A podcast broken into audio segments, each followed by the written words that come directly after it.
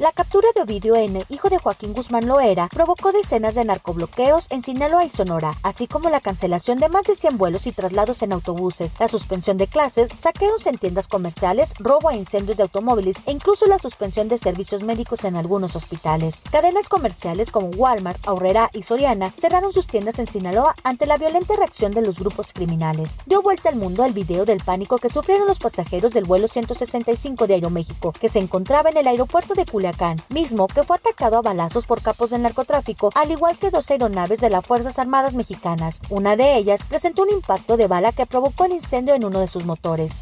En el caso del vuelo comercial, la aeronave sufrió un impacto de bala que dañó el sistema hidráulico. Los 61 pasajeros y los sobrecargos pasaron la noche en el aeropuerto de Culiacán, esperando que durante este viernes puedan ser trasladados a la Ciudad de México. En el espacio de Eduardo Ruiz Gili, en Radio Fórmula, Hugo Pais, máster en política criminal y seguridad pública, reclamó que las autoridades federales hayan capturado a Ovidio M y se hayan retirado de Sinaloa sin mantener la vigilancia en los principales municipios de esa entidad. Parece ser que van por el trofeo, se lo llevan no dejan eh, fuerzas armadas en las calles, la gente se siente totalmente abandonada, por eso está recluidos. ¿Por qué no salen? Porque ven a sicarios que van amenazando y van gritándolo a, a Ovidio. En ese, en ese momento pues, se sienten eh, aterrorizados, ¿no? De salir. No sé por qué no hay eh, soldados, no sé por qué no hay marinos, no sé por qué no hay Guardia Nacional. José Medina Mora, presidente de Coparmex, indicó que aún no se puede estimar las afectaciones económicas por las reacciones del grupo criminal. Pidió a las autoridades hacer uso de la fuerza para restablecer el orden y el Estado de Derecho. El gobernador de Sinaloa, Rubén Rocha Mora, dijo no haber sido enterado con antelación del operativo de captura del capo. Refirió que el secretario de Gobernación le llamó durante la mañana del jueves para pedir el apoyo de las fuerzas estatales.